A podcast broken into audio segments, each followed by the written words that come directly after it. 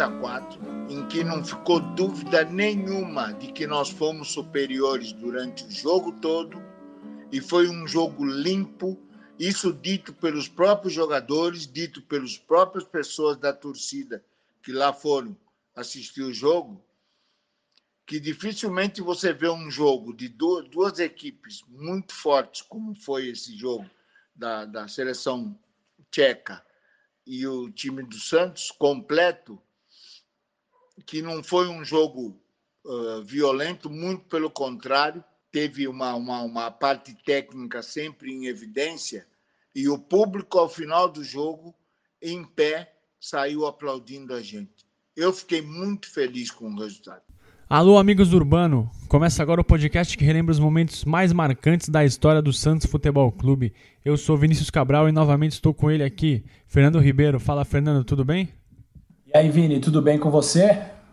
Tudo tranquilo e só para o pessoal não estranhar essa abertura diferente, o que vocês ouviram agora foi um depoimento do Coringa Lima, um dos maiores jogadores da história do Santos, que falou sobre o jogo do século contra a vice-campeã do mundo, Tchecoslováquia, em 1965 contamos aqui sobre essa passagem há dois episódios. Né? A, Tchecoslo a Tchecoslováquia tinha sido vice-campeão do mundo contra o Brasil em 62 na Copa do Chile e o Santos bateu a seleção daquele país em 65. E por que, que a gente retomou esse assunto, Fernando? Porque depois que a gente falou dessa partida histórica, surgiu a ideia de levantar os confrontos do Peixe contra seleções e a gente achou muita história boa para contar, como todo mundo vai ouvir a seguir. O próprio Lima volta daqui a pouquinho para falar dessa, um pouquinho mais dessa partida e também de um outro jogo histórico contra a Alemanha Oriental. Traremos aqui também um papo com o volante Axel, que jogou no Peixe nos anos 80 e 90 e enfrentou a seleção boliviana na temida altitude de La Paz. Mas antes de falar dessas histórias, Fernando, vamos aos dados que são bem interessantes. O Santos jogou 65 vezes contra as seleções nacionais. Foram 47 vitórias, 12 empates e 6 derrotas. 171 gols marcados, 73 gols sofridos. Quatro desses jogos foram na Vila Belmiro. E selecionamos aqui os momentos que achamos mais marcantes. E entre esses jogos que a gente vai falar com maior profundidade, a gente vai falar os placares de todas essas partidas. Isso, Vini. O primeiro jogo do Santos contra uma seleção aconteceu em 30 de julho de 1930, na Vila Belmiro. O Peixe recebeu a seleção francesa, que tinha acabado de disputar a Copa do Mundo de 1930 lá no Uruguai.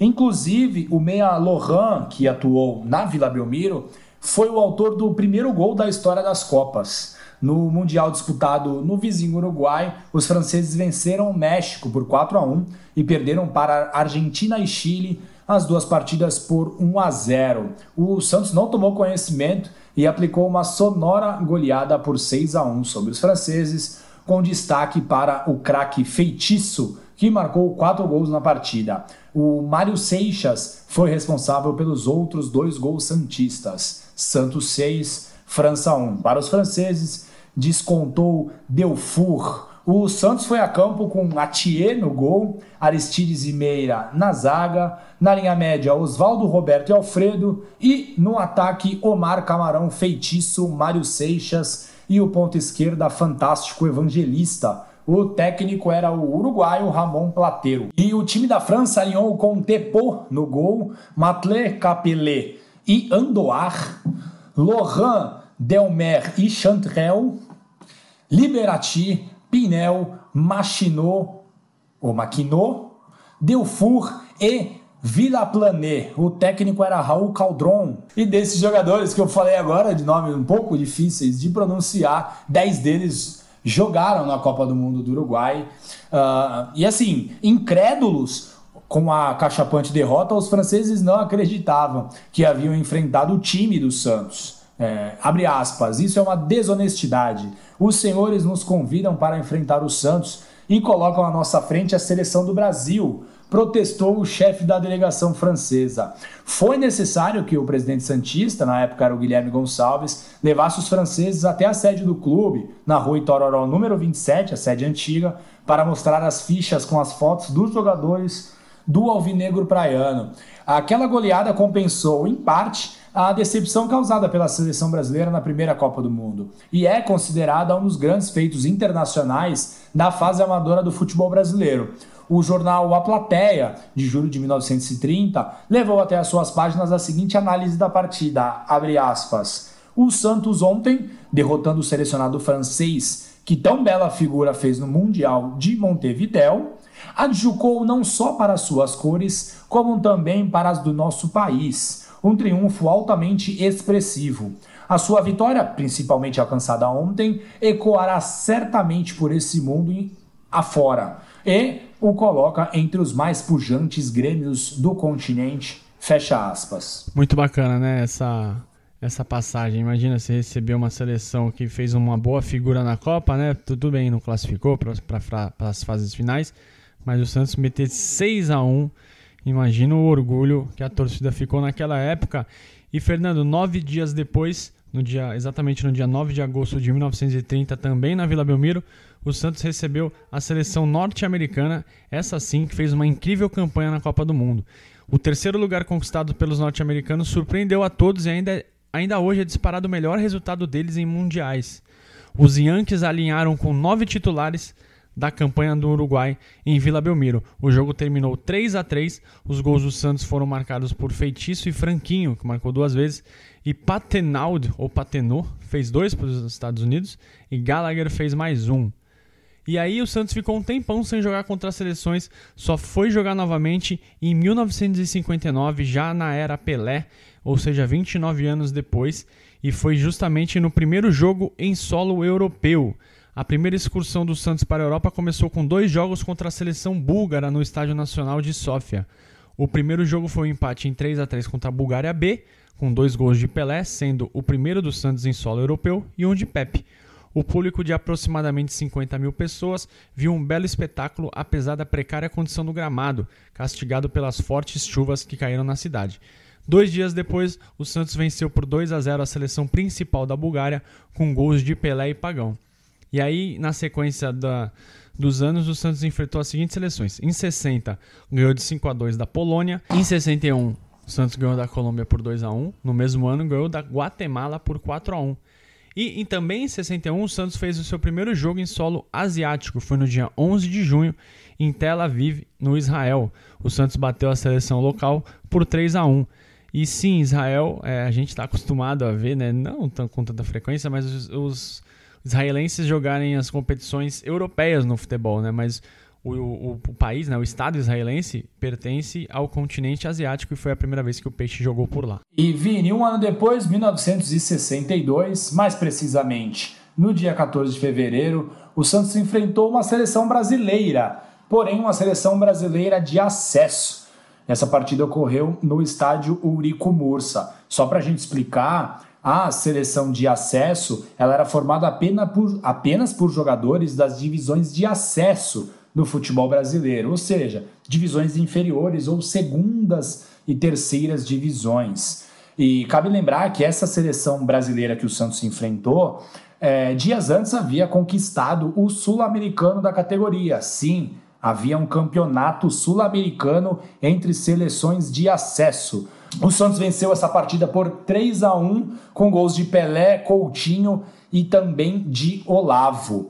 Ainda em 1962, no dia 10 de dezembro, o Santos faz uma partida bem marcante contra a seleção olímpica da União Soviética, lá no Pacaembu. Mas por muito pouco essa partida acabou não acontecendo. Uh, a gente tem que lembrar que em 1962 o mundo estava sob a Guerra Fria, um período de grande tensão política entre soviéticos e norte-americanos, que durou de 1947 até aproximadamente 1991. Os rivais do Santos da capital tentaram impedir a realização da partida, afinal, o Brasil não estava alinhado ao bloco comunista da União Soviética. O governador carioca Carlos Lacerda chegou a proibir a realização da de partidas da União Soviética em seu estado, o Rio de Janeiro. O Santos jogou um dia antes pelo Paulistão com um time reserva, então no dia 9 de dezembro o Santos entra em campo pelo Paulistão como equipe reserva, perdeu para o Guaratinguetá por 2 a 1 Uh, a gente tem que lembrar que o Santos já tinha garantido o título paulista, mas a derrota para o Guaratinguetá acabou impedindo que o Santos fosse campeão paulista de maneira invicta. E o futebol era extremamente desenvolvido na União Soviética, né? A seleção principal era muito forte, tanto que foi campeã europeia em 1960, na primeira edição da Eurocopa, e acabou com vice-campeonato vice em 1964. Esta seleção da União Soviética é, acabou eliminada pelo Chile nas quartas de final da Copa do Mundo de 1962. Com a bola rolando, o Santos encontrou algumas dificuldades contra a seleção olímpica da União Soviética, mas venceu de virada com gols de Coutinho e Pelé. Santos 2, União Soviética 1. Em 1965, o Santos novamente enfrentou uma seleção, que foi a seleção da Tchecoslováquia, que a gente comentou em episódio exclusivo. Só dá uma buscada lá no nosso feed.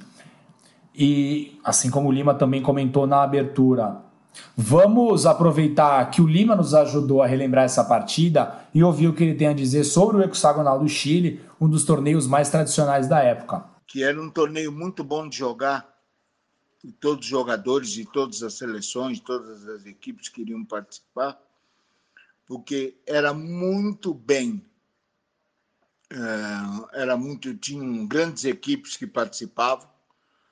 O estádio em todos os jogos estava sempre cheio, porque eles adotaram, eu me lembro muito bem, eles adotaram nessa época, eles ao invés de um jogo só, eles faziam dois jogos à noite, mas teve uma, uma, uma, uma recepção assim por parte da torcida assim maravilhosa ouvindo o Coringa Lima, um dos principais jogadores da nossa história, fica o nosso convite para você ouvir um episódio específico que fizemos sobre esse jogo Santos e Tchecoslováquia.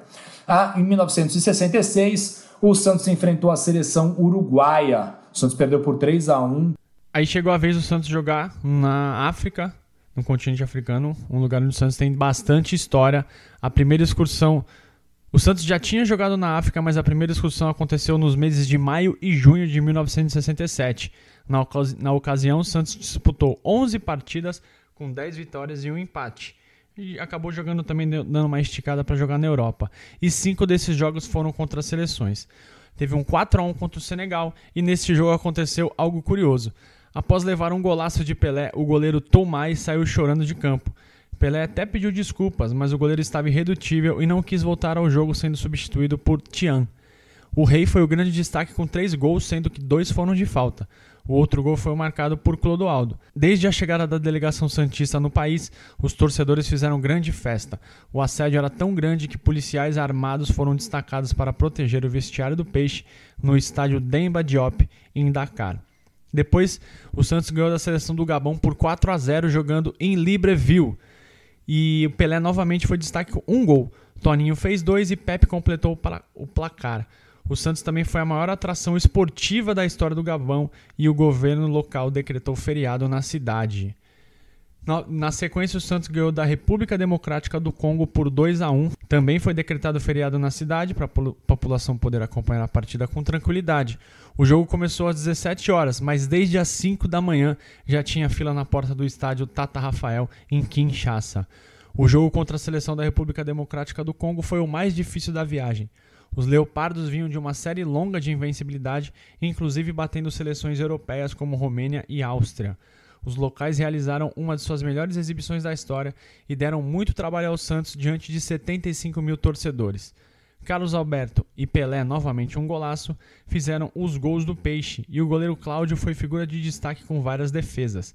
Pelé teve de deixar o gramado antes do apito final para evitar maiores tumultos. E prosseguindo essa excursão na África, o Santos derrotou a Costa do Marfim por 2 a 1 com gols de Abel e Pelé. Essa partida Santos 2 Costa do Marfim 1 aconteceu no estádio Rufune Boni, em Abidjan, na capital da Costa do Marfim. Esse estádio foi o palco da primeira partida do Santos em solo africano um ano antes. Nesta partida, um ano antes, o Santos ganhou por 7 a 1 do Estado Clube Abidjan, e despertou uma verdadeira paixão dos marfinenses pelos Santistas. E naquela ocasião, além da goleada, o Santos se viu obrigado a fazer uma espécie de jogo-treino com atletas locais. Bom, na sequência da excursão, o Santos bateu o Congo por 3 a 2. E, como era muito comum, foi decretado feriado em Brazzaville, a cidade onde o jogo foi disputado. Nas rodas de conversa, o assunto era um só: o Santos do Rei Pelé. A dúvida era de quantos gols marcaria o rei do futebol. A partida começou com uma hora de atraso devido a um temporal que caiu na cidade. E Pelé novamente não desapontou. Diante de 70 mil torcedores no Estado da Revolução, o camisa 10 fez os três gols da vitória Santista. O Santos lutou para manter a invencibilidade na turnê e também contra o árbitro, visivelmente caseiro, que anulou gols e deixou de marcar alguns pênaltis para os Santistas. Após o jogo, milhares de torcedores invadiram o gramado para tentar abraçar os jogadores do Santos. Já em 1968, o Santos, voltando a jogar no Chile, faturou o tradicional torneio octogonal do Chile, o torneio internacional de Santiago. No octogonal, o Santos enfrentou a seleção da Tchecoslováquia novamente. E aí o time já tinha nomes como o goleiro Victor, que dois anos depois quase tomou o histórico gol do meio de campo de Pelé na Copa de 70. O Santos venceu por 4 a 1, mesmo placar que o Brasil fez dois anos depois. A final, vamos dizer assim, do octogonal foi contra a Alemanha Oriental. Quem ganhasse essa partida seria o campeão do torneio. E o Peixe foi melhor, mesmo sem Pelé, que estava lesionado. O Santos ganhou essa partida por 3 a 1 com gols de Toninho Guerreiro e Negreiros, que marcou duas vezes. Quase 68 mil pessoas acompanharam a disputa, que aconteceu no tradicional Estádio Nacional de Santiago. Assim como aconteceu contra a Tchecoslováquia alguns anos antes, os uniformes estavam confundindo a arbitragem, mas desta vez os Santistas se recusaram a mudar as vestimentas. O Carlos Alberto saiu lesionado ainda no primeiro tempo. Com isso, o técnico Antoninho deslocou Lima para a lateral direita e colocou Negreiros, que acabou sendo decisivo. Os jogadores ofereceram a conquista ao diretor Nicolau Moran, ex-jogador, dirigente do clube, chefe da delegação Santista, e o Moran acabou falecendo durante esta competição do Santos no Chile. Inclusive, o troféu que o Santos recebeu por esse título recebeu o nome Nicolau Moran. Nesta vitória do Santos sobre a Alemanha Oriental, o Alvinegro jogou com Cláudio no gol, Carlos Alberto Ramos Delgado, Joel Camargo e Rildo, Clodoaldo e Lima, Wilson, Toninho, Douglas e Edu. E aí chegamos, Fernando, em 68, mais precisamente no dia 17 de julho, em um jogo que já todo mundo conhece de core salteado, que foi quando o Pelé, entre aspas, expulsou o juiz. Também já contamos esse episódio na série Pelé nossa Majestade. O Santos foi até o estádio El Campín, em Bogotá, na Colômbia, bateu a seleção olímpica daquele país por 4 a 2 com dois gols de Toninho, um de Pelé e um de Pepe. Essa partida aconteceu logo após o Santos conquistar o Paulistão, né, que foi em junho de 68. O Peixe encarou a maratona de 26 jogos em 3 meses, passando por Itália, Suíça, Alemanha, Estados Unidos, Canadá, Colômbia e Argentina. E essa passagem marcante foi quando o Pelé foi expulso pelo árbitro Guilherme, Guilhermo Velasquez e acabou voltando após protestos da torcida. Vale a pena ouvir o que a gente já contou sobre esse assunto e todo mundo conhece essa história. E no ano seguinte, 69, é também uma história super conhecida e também que já contamos no nosso podcast mais de uma vez, já falamos na série do Pelé e em outras oportunidades, foi quando o Santos parou as guerras, né? Em 69 o Santos ganhou do Congo por 3 a 2. O presidente do Congo, inclusive, exigiu que o árbitro parasse de ser complacente com a violência dos donos da casa. Depois o Santos ganhou da República do Congo por 2 a 0. Perdeu na sequência para a República do Congo por 3 a 2, empatou com a Nigéria por 2 a 2 e empatou com a Argélia por 1 a 1. Então, quem quiser ouvir um pouquinho mais sobre essa história, é só ir lá no nosso feed na série do Pelé. Contamos com detalhes com a participação do professor Guilherme Nascimento. Vale muito a pena ouvir as explicações do Guilherme para o que se desenrolou na África naquele ano. E Vini, na sequência de jogos entre Santos e seleções, tivemos diversas partidas que o Santos disputou contra selecionados nacionais entre 1970 e 72. Em 1970, o Santos disputou quatro partidas seguidas contra a seleção de Hong Kong. O Santos ganhou todas, obviamente. Na primeira por 4 a 1, a segunda por 4 a 0, na terceira por 5 a 2 e na quarta partida novamente por 4 a 0. 1971, o Santos ganhou de 4 a 1 da Martinica, inclusive já contamos essa história no episódio 8 da série Pelé, a nossa majestade. Corre lá depois para escutar. 71 também ganhamos de Guadalupe por 2 a 1, Jamaica empatamos 1 a 1 e batemos o Haiti por 2 a 0. 1972 ganhamos do Japão por 3 a 0 e pasmem, a torcida japonesa invadiu o campo. Olha só que exemplo de incivilidade, dizemos assim, Exato, e eles invadiram para recolher o lixo do campo. Certeza que tinha ali aquelas, é muito, aquelas é, é garrafas é, de água. Ou, ou combinaram, Vini. Eles são extremamente disciplinados, eles jamais fariam esse tipo de arruaça. 1972, o Santos ganhou da Coreia do Sul também por 3 a 2 E neste mesmo ano, 1972, mais precisamente no dia 17 de junho, o Santos se torna a primeira equipe a jogar em todos os continentes. Foi a primeira partida do Santos na Oceania e de quebra rendeu, né, obviamente ao Santos a honra de ser o primeiro clube do mundo a jogar em todos os continentes. O Santos empatou em 2 a 2 com a Austrália, com gols de Orlando Lelé, também conhecido como Orlando Amarelo, e Edu. Foi nessa mesma viagem, nessa excursão, que o Santos ganhou a honrosa fita azul do futebol brasileiro, porque o Santos ficou 17 partidas sem perder em solo estrangeiro. Foram 15 vitórias e 2 empates nas partidas que também aconteceram na Ásia e na América do Norte. Nesta turnê, o Pelé fez 25 gols. E a, só para explicar um pouquinho, a fita azul era uma espécie de honra ao mérito entregue aos times brasileiros que retornavam invictos do exterior. 1972, o Santos também bateu a Indonésia por 3 a 2 venceu Trinidad e Tobago por 1 a 0. No ano seguinte, 1973, foram duas partidas contra as seleções. O Santos ganhou de 7 a 1 do Bahrein e ganhou de 5 a 0 do Chile em Santiago. E também contamos essa história mais detalhada na série Pelé, a Nossa Majestade. 1980, o Santos voltou a receber uma seleção nacional em Vila Belmiro. 26 de janeiro, feriado na cidade, afinal é aniversário de Santos. O Santos enfrentou a Romênia e acabou perdendo por 1 a 0. Uh, ah, no início de 1980, o Clodoaldo fez uma das suas, fez a última, perdão, das suas 510 partidas pelo Santos Futebol Clube.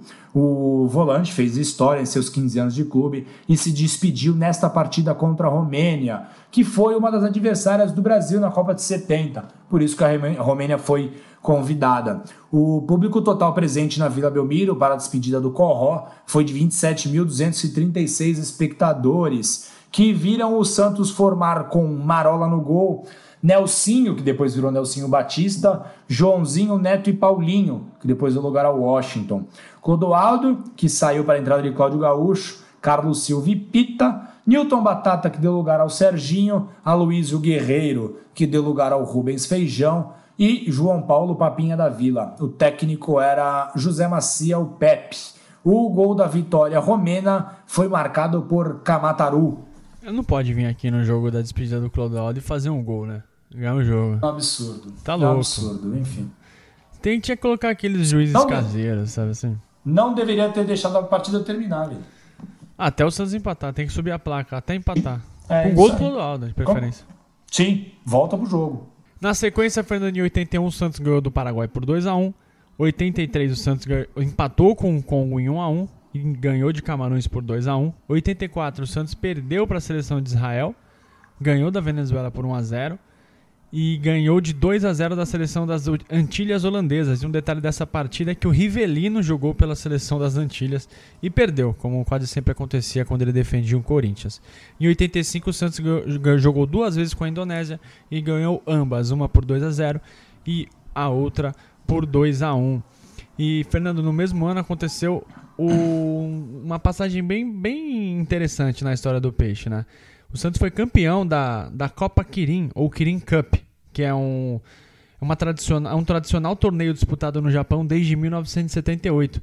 No seu primeiro período, de 78 a 88, a disputa proporcionava embates dos clubes contra as seleções nacionais. Só a partir de 1991 passou a ser disputada exclusivamente por seleções. Em 80... E disputaram até hoje, né, Vini? A Exatamente. Copa Kirin. É muito tradicional Exatamente. no Japão. E o Santos podia ir lá beliscar um troféuzinho. E o troféu, e o troféu é lindíssimo, né? Sim. Onde você pode ver esse troféu, troféu hein? Muito bom. Ô, Vini, Onde? no livro Memorial das Conquistas, acesse lá a loja da 11, a loja da editora 11 Cultural e adquira o livro Memorial das Conquistas, a sala de troféus do Santos Futebol Clube, escrito por mim e por José Roberto Brande dos Santos. Dê aquela força. Natal tá chegando, uma ótima opção de presente, hein, Vini? Já é fica um merchan aqui. Isso mesmo, já. E o meu ainda falta ser autografado, diga-se de passagem. E, ah, Fernando, podemos combinar, de... Vini. A edição de 85 contou com a presença do Santos, obviamente, do West Ham da Inglaterra, do Yomiuri, do, que é o atual Verde, Verde Tóquio, lá do Japão. Que, foi, seleção... que era Verde Kawasaki, né, Vini, na época Isso. dos galera que gostava de acompanhar campeonato japonês na década de 90 era transmitido pela TV Cultura, era o Verde Kawasaki, esse time do Yomiuri. Que foi um, um, uma época de vários jogadores brasileiros lá, como o Fernando disse, jogador cara, era muito, na cultura. Era muito legal ver J-League. Era muito legal ver J-League, cara. Muito mesmo. Era uma época boa, o futebol japonês tinha acabado, né, de... de, de não, não de se desenvolver, mas tinha tido a passagem do Zico, e aí tinha jogadores Sim. como Edilson, é, Zinho. Sim, Zinho e Evair foram para lá, Sampaio. Alcindo. Menino da Vila. É, então Leonardo. tinha o Totó Esquilate foi jogar lá. Era o Stojkovic, o, o Yugoslavo. Era muito legal de liga, cara. Era, tinha até joguinho de videogame da J-League. Também nesse campeonato tivemos a seleção sub-23 da Malásia, a seleção japonesa e a seleção uruguaia. Como o Peixe tinha sido eliminado no Brasileirão e passava por um péssimo momento financeiro, a gente precisa falar disso um dia, né? Porque acho que desde que fundaram o Santos, o Santos passa por péssimos momentos financeiros e em 85 não era diferente. O campeão da, Copa, da Kirin Cup embolsaria 30 mil dólares, ou seja, oportunidade para o Santos fazer um dinheirinho. Para essa competição, o Santos contratou Mirandinha, o atacante da Portuguesa, e ele só jogou a disputa no Japão e os demais jogos da excursão Santista, que depois foi para os Estados Unidos e para o México. Assim, o Santos teve um bom reforço e a portuguesa poderia valorizar ainda mais seu atacante. Veja a que ponto o Santos chegou em 1985. Só que a tática deu certo e o Mirandinha foi o destaque do Santos no Japão, fazendo oito gols. Os... Vini, foi o que o Cruzeiro tentou fazer em 97, né? Sim, com Bebeto, Alberto, Gonçalves, né? Donizete Pantera, não deu né? certo. Sim, perdeu pro Borussia, né? O Santos, os, o Santos tinha vários remanescentes do título paulista do ano anterior e fez uma excelente campanha na competição. É, vou falar todos os jogos, né? independente de ser contra time ou seleção. O Santos ganhou do West Ham por 2 a 1 gols de Mário Sérgio e Zé Sérgio. O Santos aplicou 8 a 1 na seleção sub-23 da Malásia, 3 gols do Mirandinha, 2 de Lima, 1 de Mário Sérgio, 1 de Gersinho e 1 de Humberto. E empatou em 1 a 1 com o Uruguai, gol de Davi fez 4 a 1 no Japão, com gols de Zé Sérgio, fez duas vezes Gersinho e Mirandinha, e fez 4 a 0 no Yomiuri com gols de Davi, Gersinho e 2 de Mirandinha. A final foi disputada por Santos e Uruguai, que foram os times de melhor campanha. Ela foi realizada no dia 6 de junho no Estádio Nacional de Tóquio para 35 mil pessoas. O Santos alinhou com Rodolfo Rodrigues, Paulo Roberto, Davi, depois Fernando, Toninho Carlos e Jaime Boni, Serginho Carioca, Mário Sérgio e Humberto, depois Formiga. Gercinho, Mirandinha e Zé Sérgio, o técnico era Castilho. O Uruguai jogou com Gualberto Velisco, Néstor Montelongo, José Luiz Russo, Acevedo e César Pereira.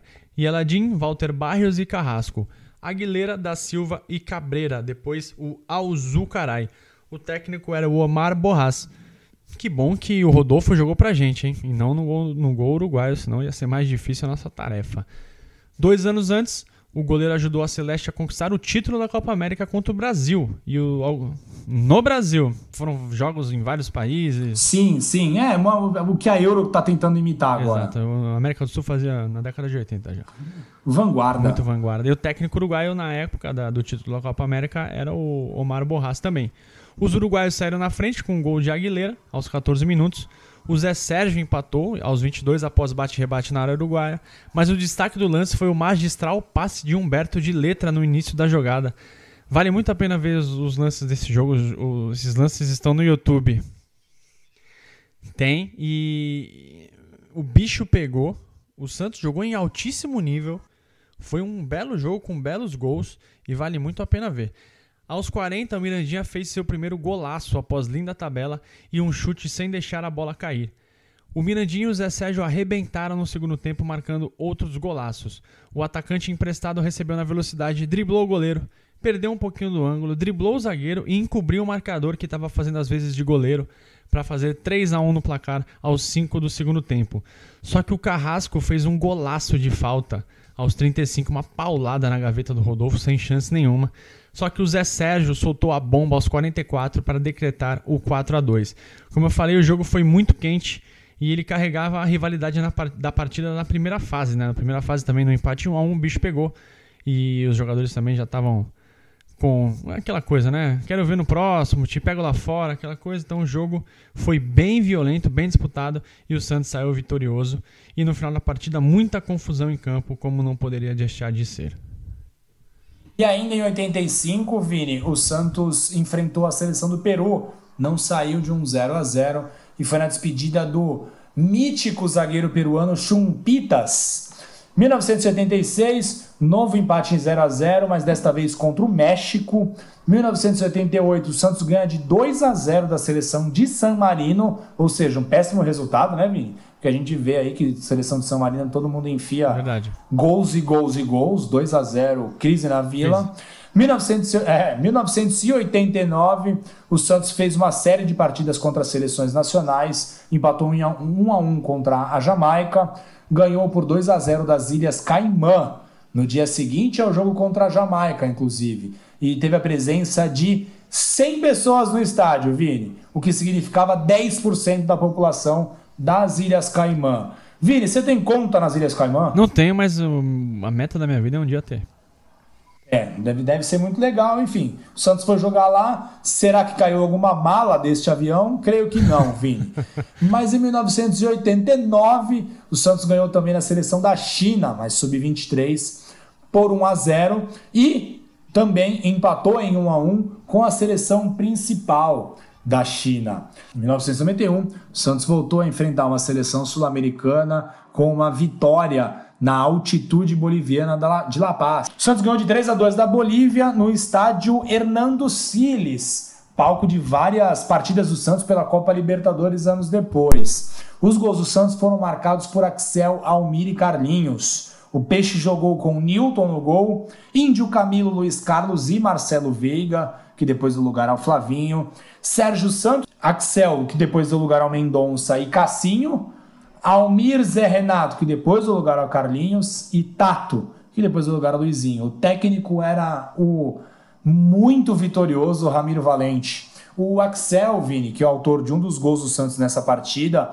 falou pra gente como aquela, aquele jogo foi especial em sua carreira e as dificuldades que ele teve de atuar na altitude de 3.600 metros acima do nível do mar em La Paz. Esse jogo para mim foi foi especial, porque pelo Santos, ante a seleção, acabou que saiu o gol, entendeu? Mas a dificuldade de jogar na altitude, nós já tínhamos passado por essa experiência.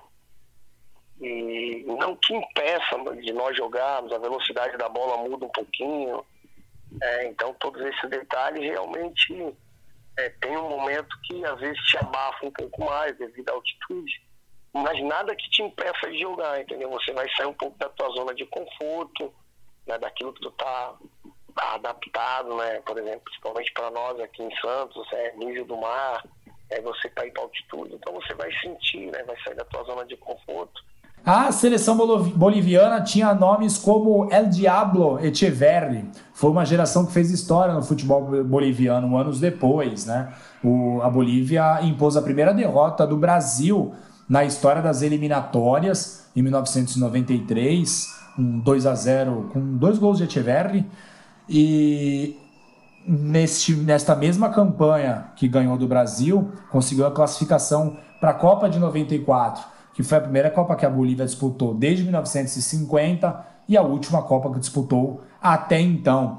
O gol do volante Axel foi um dos seus 11 em 204 partidas pelo Peixe e ele guarda a recordação com muito carinho, como ele vai contar para gente. Eu lembro que foi um uma jogada de contra-ataque, realmente, eu na marcação, E eu consegui recuperar essa bola e eu mesmo saí para o contra-ataque, né, fazendo a transição. Defesa-ataque. E avancei, consegui me aproximar e realmente fiz um arremate pro gol. Só que essa arrancada acabou custando um pouco caro pro Axel, né? É sim, porque foi, foi ao extremo, né? Eu passei um pouco do, do habitual, né? Primeiro que é já fazer o gol já, já não era muito, porque eu jogava mais atrás. E eu lembro o lance, assim, e aí nesse momento então do desgaste que você tem, né? De você estar marcando, e daqui a pouco você já faz essa transição, né? Que estava defendendo, você tem que fazer um esforço maior de arrancar, roubando a bola e se projetar o ataque. Até aí beleza. E com a conclusão do gol, aí foi aonde vem o excesso de toda a emoção, você passar o teu limite, porque aí na hora que sai o gol também eu corro para comemorar, né? Já naquela emoção, aquela euforia toda para trás do gol, né? Quando faz o gol. E, e, nesse momento, então, realmente eu senti realmente abafar mais, né? De todo o esforço, mais a emoção do gol, mais esse excesso da corrida para comemoração. Naquele momento, então, ali aí eu caí lá atrás e senti né, abafar um pouco mais. E, e aí, então, realmente foi necessário chamar o doutor, né, com oxigênio e tal, com tubo, né, de oxigênio, né, com cilindro, né, aliás, com cilindro de oxigênio. E aí, naquele momento, foi necessário ali um pouco, mas nada que também não voltei pro jogo normalmente, né. Mas os efeitos da altitude não pararam por aí. O Axel conta o que aconteceu com quem teoricamente tinha que socorrer a ele. Todo mundo naquela loucura, né? Eu peguei e falei, caramba, abafei, abafei, cara. Aí todo mundo começa a chamar, doutor, doutor, e traz o cilindro tal, com oxigênio, nessa coisa toda. E aí vem o doutor, né, já veio correndo, olha e aí, como é que você tá? Eu falei, pô, eu tô dando uma passada a mais tal. Até comenta, né, fala, não, foi um esforço tal. E nisso vem o, o nosso massagista também, é, nosso saudoso Francis, né, que era o massagista na época é, do Santos Futebol Clube, que foi também na, na época do Pelé e tal. E aí então veio o Francis também, o massagista atrás, correndo, né? É, com cilindro, né? E nesse momento, então, aí o doutor e falou, Francis, coloca, coloca o cilindro nele, dá oxigênio para ele e tal. Mas aí o Francis também, pela idade também já mais avançada, ele chegou cansado e abafado também, mais do que eu.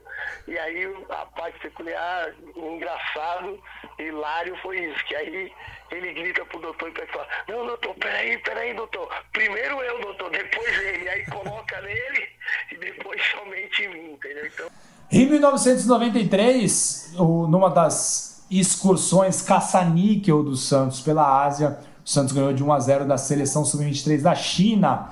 Em 1998, o Santos perdeu da Jamaica por 3 a 2. Jamaica que disputou a Copa do Mundo da França nesse mesmo ano e o Pelé, o grande Pelé, deu o pontapé inicial do jogo, que foi realizado em Kingston, a capital jamaicana.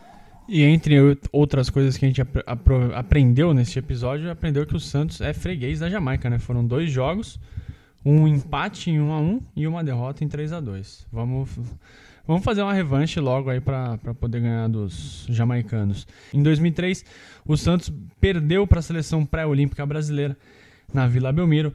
O Peixe ainda lutava pelo título brasileiro, apesar do Cruzeiro estar com, com a taça bastante encaminhada. E isso aconteceu, acabou acontecendo dias depois. A seleção pré-olímpica fazia uma série de amistosos e, e enfrentou o Peixe na Vila Belmiro. O Alex, o Paulo Almeida e o Robinho jogaram pela seleção. O Robinho, inclusive, marcou um dos gols do time canarinho. Os outros gols foram marcados por Pereira e por Marcel. Olha, aí a lei do ex aí elevada a, a todas as potências. E quem fez o gol do Santos foi o Jailson. o técnico Leão mandou o Santos a campo com Júlio Sérgio, depois Matheus, Reginaldo Araújo, depois Neném, Pereira, depois André Luiz, Narciso, depois Silvio e Léo, depois Rubens Cardoso.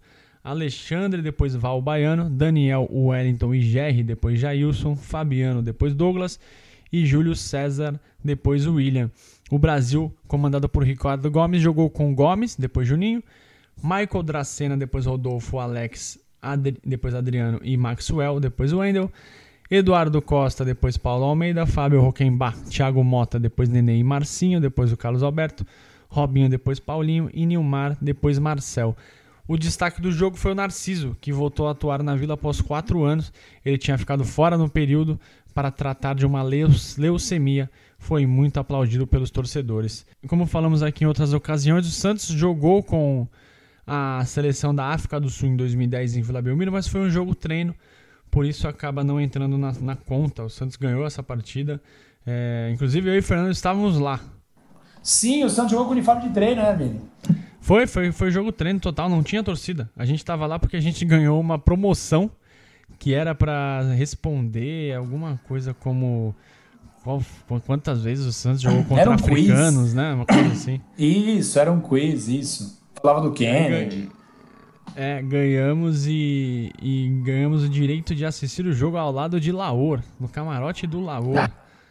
Grande e Laor. Produtos, e, e produtos Seara liberados, hein, Vini?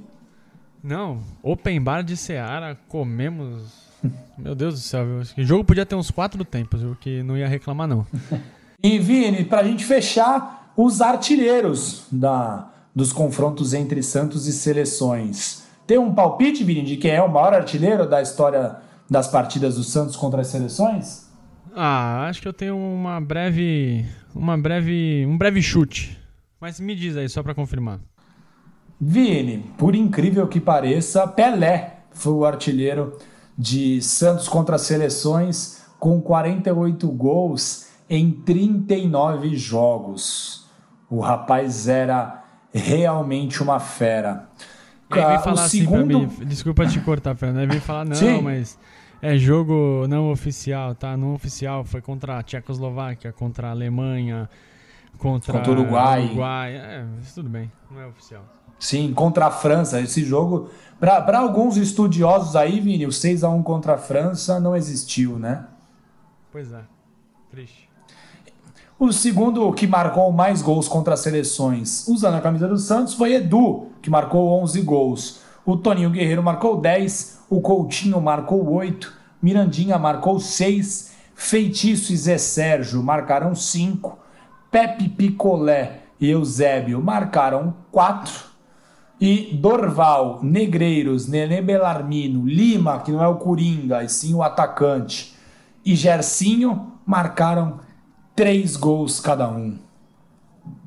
E aí depois vem um monte, né? Com dois e um gols. Tem o próprio Lima fez dois gols, o Clodoaldo fez dois é, gols. Com, com, dois gols temos Mário Seixas, Clodoaldo, João Paulo, até o Sócrates entra nessa, Pagão. E com Sim. um gol marcado temos figuras muito legais da história do Santos, como Olavo, como Del Vecchio, Roberto Bionico, Paulo Zidoro, Paulo Robson, Márcio Rossini Axel, Almir, Carlinhos, entre outros, Vini. Muita... E tem um gol contra, né? Do Taborski. Isso. Um gol contra, então, assim, desses dos gols que a gente falou, estão distribuídos dessa maneira. A gente vai colocar no Twitter direitinho a lista, mas deu para ter uma ideia legal. E, Fernando, fica aí a, o registro, né? Porque antigamente era comum, até pelo calendário, excursões e tudo mais. Hoje em dia, com o calendário totalmente preenchido, fica praticamente impossível enfrentar seleções e talvez nossa geração não verá mais nenhum jogo contra nenhum selecionado, tirando alguma alguma ocasião muito especial, né? Eu não vejo a curto prazo o Santos ou nem, nenhum time brasileiro enfrentando seleções. Eu lembro de um jogo Brasil e Barcelona também na década de 90, o Brasil Foi empatou, aniversário né? de 100 anos do Barcelona, Vini. Foi 2 a 2 essa partida, isso. Isso, então, mas foi, foi o centenário do Barcelona e aí eles convidaram a seleção brasileira. O Brasil também jogou, Vini, que eu me recordo assim de cabeça, contra o Atlético de Bilbao. Verdade. Na preparação, se não me falha a memória, para a Copa de 2010 ou 2006. Não, acho, acho que, é antes, hein? Eu acho que é um pouco antes, cara. Se eu não me engano. Eu acho que 2000. Pô, vamos buscar. Vamos agora, que... quem sabe faz ao vivo, hein? Mas esse jogo do Barcelona, eu lembro que o, o Ceni. Então, o Ceni falhou nos dois gols e falou que foi a melhor partida de um goleiro da seleção brasileira. Ele é demais, né? 1 a 1 Brasil Atlético de Bilbao em 1998. E não lembro também de cabeça de algum outro jogo. Se alguém lembrar, manda pra gente. O foco aqui é Santos, não é seleção brasileira jamais. E a nossa dica cultural do episódio de hoje é o livro escrito por, pelo seu parceiro José Roberto Brandi dos Santos, Santos Futebol Clube versus o Mundo. Ali o autor ele dá um panorama das partidas do Santos contra estrangeiros, não só seleções, mas como todas as equipes de todo o planeta que o Santos enfrentou. Algum destaque, Fernando, final para a gente finalizar esse episódio especial? Muito legal relembrar esses momentos, como você comentou, muito difícil que clubes voltem a enfrentar seleções com regularidade e já que não temos novas partidas contra seleções, é sempre muito legal relembrar os, as partidas do passado, principalmente as, as partidas mais marcantes do Santos contra selecionados nacionais. E se você gostou, fala com a gente nas redes sociais. Nós somos o Amigos do Urbano no Instagram e no Twitter. Quem quiser também pode mandar um e-mail, essa ferramenta tão desvalorizada atualmente, amigosdourbano.gmail.com. E quem quiser ouvir o programa, estamos no Spotify, no Apple Podcasts, no Google Podcasts, no YouTube, no Castbox e no Radio Public. Fernando, ainda teremos dois episódios para fechar o ano e estamos preparando histórias bem bacanas para contar, porque o que não falta na história do peixe é passagem marcante. É isso aí, Vini. Grande abraço para você, Vini. Valeu, valeu. Outro abraço para você e um abraço a todo mundo. Tchau, tchau.